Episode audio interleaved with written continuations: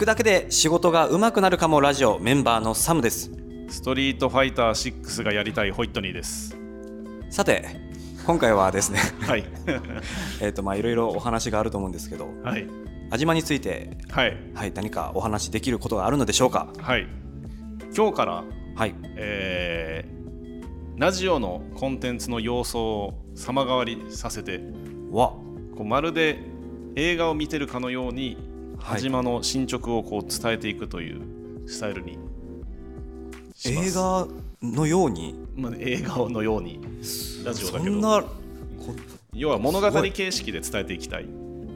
この会社安島という会社を物語として視聴者にお届けする、そうです、うわ斬新ですね、うん。なぜなら今非常に面白いからです。おおどういったところが今面白いんでしょうか？えっとですね売り上げがめっちゃ下がった。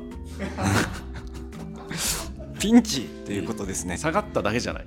はい。まだ下がる可能性が高い。笑ってもう笑い飛ばすしかない状況そうであると。うん、それでサムさんは、はい。えー死ぬかもしれないっていうのも抱えつつ。笑えねえ。死ぬかもしれません僕。っていうことを抱えつつこの状況をちゃんと、えっと、見守る。この視聴視聴者聴衆者の方にはちゃんとこう生きる証人として見守っていただく必要があるので、はい。ちゃんとこの辺をお伝えしようと思います。そうですね。物語形式でね。会社があったんだぞと、はい、でそもそもなぜ売り上げが下がったのかはい。ということをねちゃんと説明しようと思うんですけど、えっと、僕らはですね、えーある一社から、えー非常に多大な発注をいただいていたと。はい。うん、でえなんならその会社とお付き合いすることができたことによって僕らはあの急激な拡大が実現できたんですね。あお金もたくさんもらったので仕事をいっぱいもらったので会社として大きくでなれた。そうです。あの人数は何何人ぐらいだろう。ここ、えっと、それが始まってピーク時3年ぐらいで、えー10倍近くになり。10倍はい、うん。10倍近くになり売り上げも3倍近くになったのかなあかなり大きいですね。もうその3倍4倍ぐらいになったのかな。会社様々ですね。うん、で、えっと、オフィスもね、ん。あの非常に広くなりまして、はい。ねまあ、仲間も増えてという感じなんですけど、えーそこが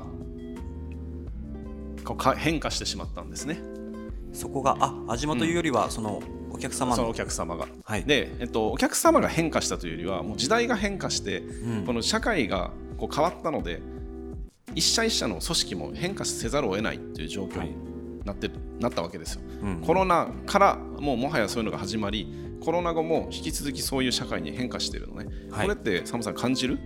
感じますよ。うん。かなりあの、まあ、ここのコロナというものの影響も大きくて、うん。もうそのまま生活もそのスタイルが続いているなっていうのがありますし、うんうん。まあ、その懸念とかもうん。あるなっていうのを思いますね、病気とかによって。ね。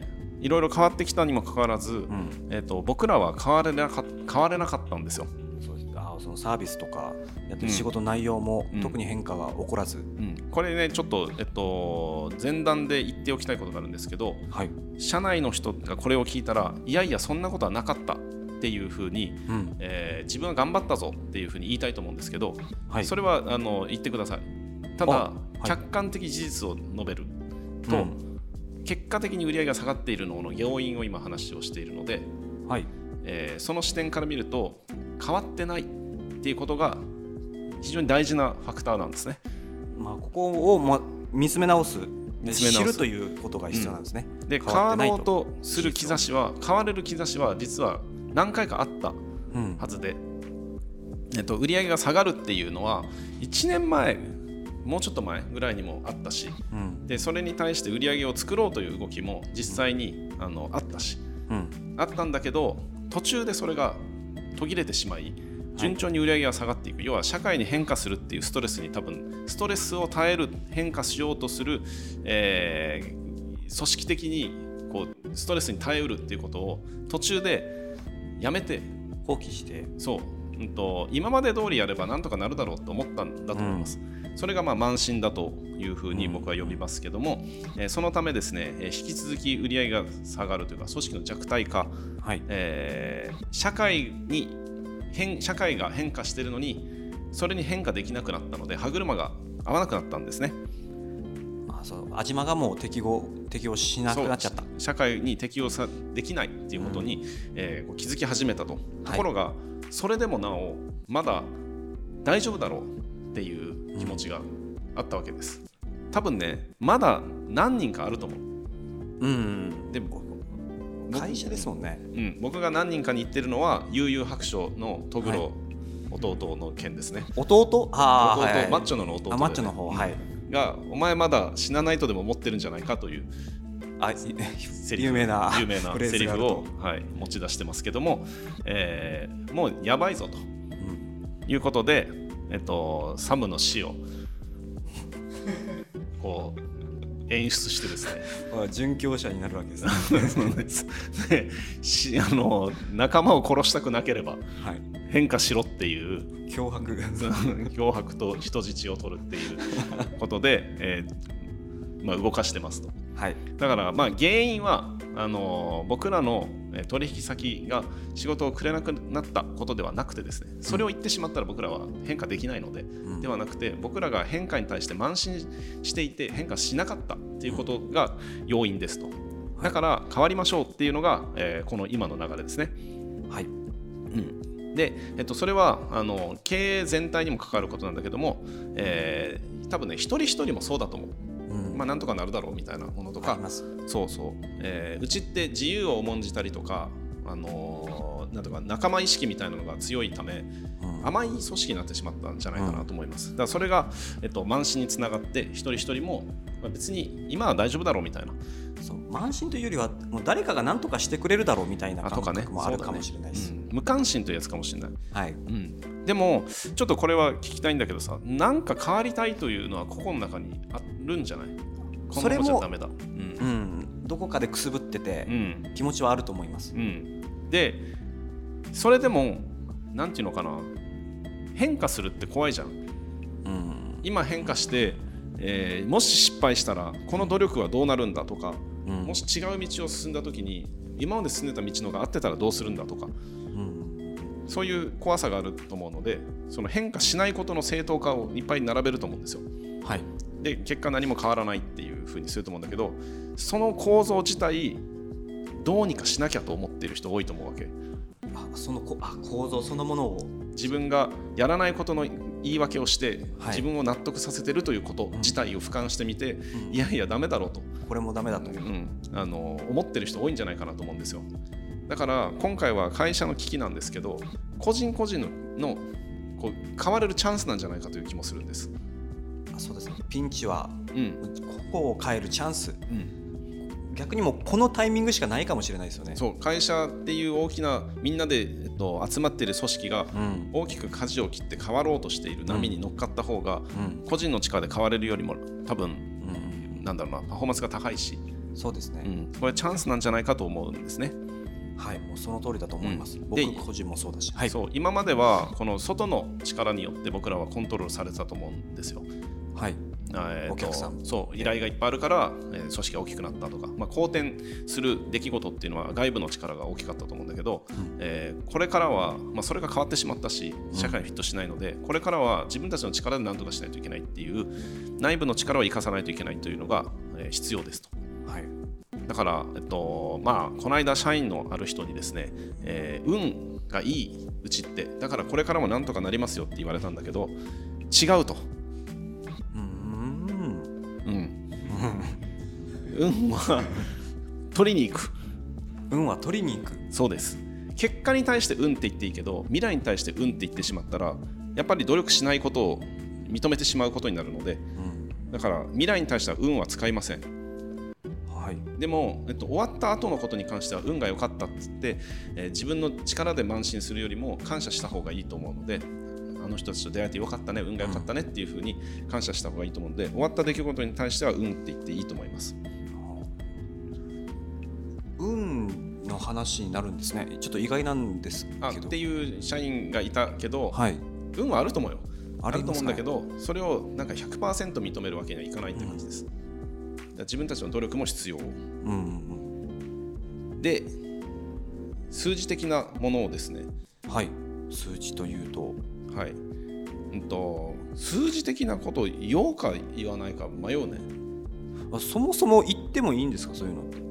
うん。会社として、言わないでおこう。で何パーセントかを言います。ああ、うん。パーセンテージで。ははいい、で、えー僕らはマーケとクリエイティブがなりますけどもマーケは200%にする必要があります。今の売り上げを。今の売り上げを月に、えー月額で、まあ、年額でもいいんだけど、えっと、200%の倍にしないとい倍けない。に。はい。でクリエイティブの方はえーっとねどれぐらいだろうなこれは。1.3倍ぐらいです。おお1.3倍。うん。ぐらいあでも売り上げが下がった基準から考えたら1.5倍にもなってるかな。あそうですね。マイナスになってるってことを踏まえると、1.5倍ぐらいにする必要があります。だからはい150%、えー伸ばす必要があります。はい。で150%クリエイティブで伸ばすと、えークリエイティブの契約社員はい。8人が救われます、8人。うん、でももし今の売り上げがさらに下がったらはい。1.5倍では効かなくなる。のではい。そしてその可能性は高いので可能性高いんですか？高いです。今のところ、はい、高いので、えー1.5倍以上、まあ、1.5倍はマストです、ああマストで、はい、月で。それ上回る数値をたたかなきゃ。を出さないといけません。結構厳しいで、えっと同じようにマーケも、えー倍にしないとはい。契約社員ないしアルバイトの人たちを守ることはできない。うーん。でもっと言うとですね正社員も守ることができなくなります、え？正社員が、うん。お金がないと正社員に払うものも払えないので、はい。それはなくなる可能性あります、ご順番としてはもう契約社員を切ってうん。で最後に残った正社員ももう売上収入に応じて、うん。へ人を減らさなきゃいけないっていううん。順番になるんですよね。そうです。結構追い詰められてると。はい、で一応僕も、えー上の立場にあるので、はい、えー一つここで宣言しておきますけども、えっと、僕の収入も激減させます。達成しなかった場合。おおあるいは退陣します。おおっていうことで一連卓勝にここでなりましたね。ちゃんとリスク背負ってるわけですね。そうです。っていうぐらいの今まあ感じですね。うんうんあのー新卒入社ぐらいの給料にしようかなと思ってます。自分を。ホイットニー自身はね。それかそれでも高えなって思う場合は退陣します。ほうほうほう。ほうほう。退陣ししかも働こうと思ってます。無給で働こうと思ってます。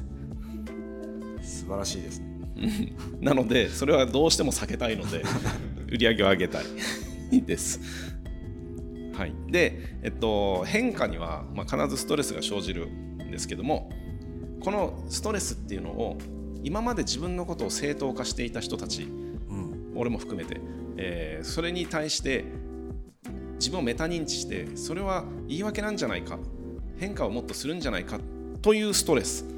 ストレスと二重構造のストレスに苛まれるんですけどこれをですね、えー過去を捨てないといけないんですよ過去を捨てる。そうそれをす言わないためには成功を捨てる必要があります。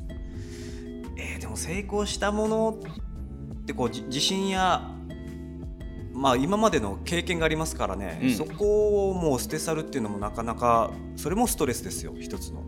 そうかな。なんかそれはね俺は呪いから断ち切られると思っているのでうん。あのあんまり深く考えなくていいんじゃないという気がする。だってもう社会にフィットしてないわけですよまなのに過去のことを持ち出してもそれはもう呪われてる。と思うのであそれは足かせのようなあのものだと。はい。自分で呪呪いを払えばいい。忘れてしまえばいいだけです、もうもう一回確認したいんですけど、うん。えっと、フィットしてないということは、今僕らに価値はないみたいなところってことなんですけどもう関係ないことやってるよねみたいな。あえっと、これは、えー非常に考え方次第なんですけどはい。僕らがやっていることとかスキルには実は価値がある、うんだけど考え方に価値がないです。か考え方、はい、マインドセットがもう価値がない、へえあそそうなんですね、なのでマインドを変えれば全然フィットします。そのため慢心とか自分の成功感とかを捨てる必要があります、あなるほど。入れ替えるためにも捨て去るひ必要がある。そうです。そうすればマインドを一回ゼロにすれば新しいマインドに切り替われやすいので、はい。えーまあ、痛みを伴うと思いますけど捨ててください成功体験を捨ててください。捨てます。はい、捨てましょかつうはい。楽しんでください。楽しみます。はい。すごいな。呪いから断ち切られた男はこんなにスムーズになるのか。楽しむためにも、まあ、このラジオやってるというふうに思ってほしいんですけど、楽しんで変われるのが一番いいですね。はい、で、えっと、こう命令系統で今まではなんとなく、うん、上の人がこう決めてみたいな感じとかあはい。ったと思うんですけど、もうそれもやめて。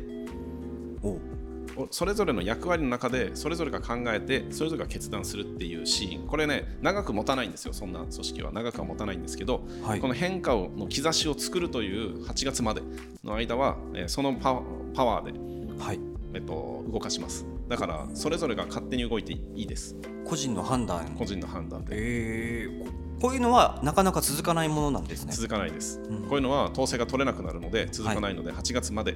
でかつ、えーその判断は怠けようっていう判断とかじゃなくて売り上げを上げるならです。うん。そして変わるならっていうことに軸を置いてそのための判断だったら自由にして構わない。うわ結構ないかも。こういうやって個々の判断で動かすんだっていうことは、他の会社ではなかなかないですね。ないと思うよ。うん、あのー究極退職しても構いません。え？それは自分にとっての変化なので。はい。でそれは会社もなんで辞めたんだろうって考えなきゃいけないのではい。退職するという決断も構いません。うわすごい。なぜ退職あの人が退職にするに至ったんだろうっていうことを僕らは観察してそれを反省してそれを改善しないといけないと思うので、はい。それが変化大きく見たら変化になるので、はい。えー退職も構わないうん。で僕は、えっと、全てを俯瞰して評価するのであまりにもずれてる場合は止めますああ天からの声ですね。そうです違うよ。違うとこ行ってるよっていう時は止めますでも、えー、とその止まるまではあの自分で判断して構いませんはあ。あの方向へ行ってみようみたいなことで。でこれって強烈な推進力が必要じゃん、はい。その強烈な推進力のために使ってるのが死ですこれもねサムさんの功績ですああ僕がエネルギーになってるわけですか？エネルギーになってますサムが死ぬっていう人質が非常に大きな推進力になってます僕の死というものがうんエネルギーになって、そうみんな使ってるわけですね。そう今あの象徴的に言ってるだけよはい。でもその象徴が輝かしくみんなの注目を浴びるサインになってるのではあ。で死ぬっていうこと、まあ、終わるっていうことに関してははいみんな敏感なので、うん。しかも仲間のうん。痛みは耐えられないので。そうかね。今そのパフォーマンスをこう作ってます。で、えーまんまと皆さんそれに乗っかってます。今ここで言ったらもうすべておじゃんじゃないですか。いやそうでもない。大丈夫ですか？事実だからです。事実。事実だからです。サムさんが数字達成しなかったら僕は本当にサムさんを終わろうと思ってるので、はい。うん。あのそれは事実だからです。で俺も終わろうと思ってるので俺にとっても嫌なのではい。だから俺にとっても死っていうのを背負っていいます、うん、だから、えー売り上げが上げないと契約社員のサムが死ぬと。でその後次々と死が起こるので。私も僕もって言って。で救うにはみんなで売り上げ上げるしかない。っはい。ていうこれが推進力に今なってます。これもねそんなに長くは持ちません。当たり前だけど。うーん。ずっと続けていかなきゃいけないんですね。このチャチャレンジはえっと売り上げを作っていく。ここから推進力を変えるためには売り上げが上がったという事実が今度は光り輝くサインになるべきなので、上がれば変わります上がらなければ極限まで衰退すると思います一か八かなところあるんですね。本当に成功するか否かっていう。めちゃくちゃ面白いの今でめちゃくちゃチャンスなんですよ面白いって捉えるのもすごいですね。ハラハラしまくるスリリングしかないですけど。どうなったとしても10年後とかにこれ語れるぜ。なるほど。確かにこんなことあったよねと。売り上げは作れても作れなくてもこれは語れる話になります。会社のめちゃくちゃ危機に、うん、もう本当人としてみんな参加してるっていう。電波に乗せて いるという事実。面白いです。ないなはいでまあ今のところあのくしくもですね、はい、売り上げを上げないとサムが死ぬは、えー、シャゼのですねすべての人々に感謝するよりも、はい、深く浸透してます。あの安島のテーマですよね、うん、よりも多分みんなに感謝するっていう。みんな多分今のビジョン何って聞いたら売り上げ上げてサム助けって言うと思います。すごい、うん、だそれまずそこそれぐらい変わってきてるまずそれぐらい今強烈に変わってきているので、え次回はですねそのどんなプロジェクトがあり、はい、そのプロジェクトごとに、えどういう背景で何が起こって今どうなってるのかという話をします。わいろんなグループがあるわけですね、うん、この辺も。で、えっと、予告としてはこの先そのプロジェクトの中心人物をゲストに招いて、はい、でその人たちから生の声を聞くっていうふうにわ面白そう。運びたいと思います。リアルな話が聞けそうですねまたそこも。はい、はい。はい、ということで今後の安島の道行く先は一体どこなのでしょうか？次回をお楽しみに、お相手はメンバーのサムでした。ホイットニーでした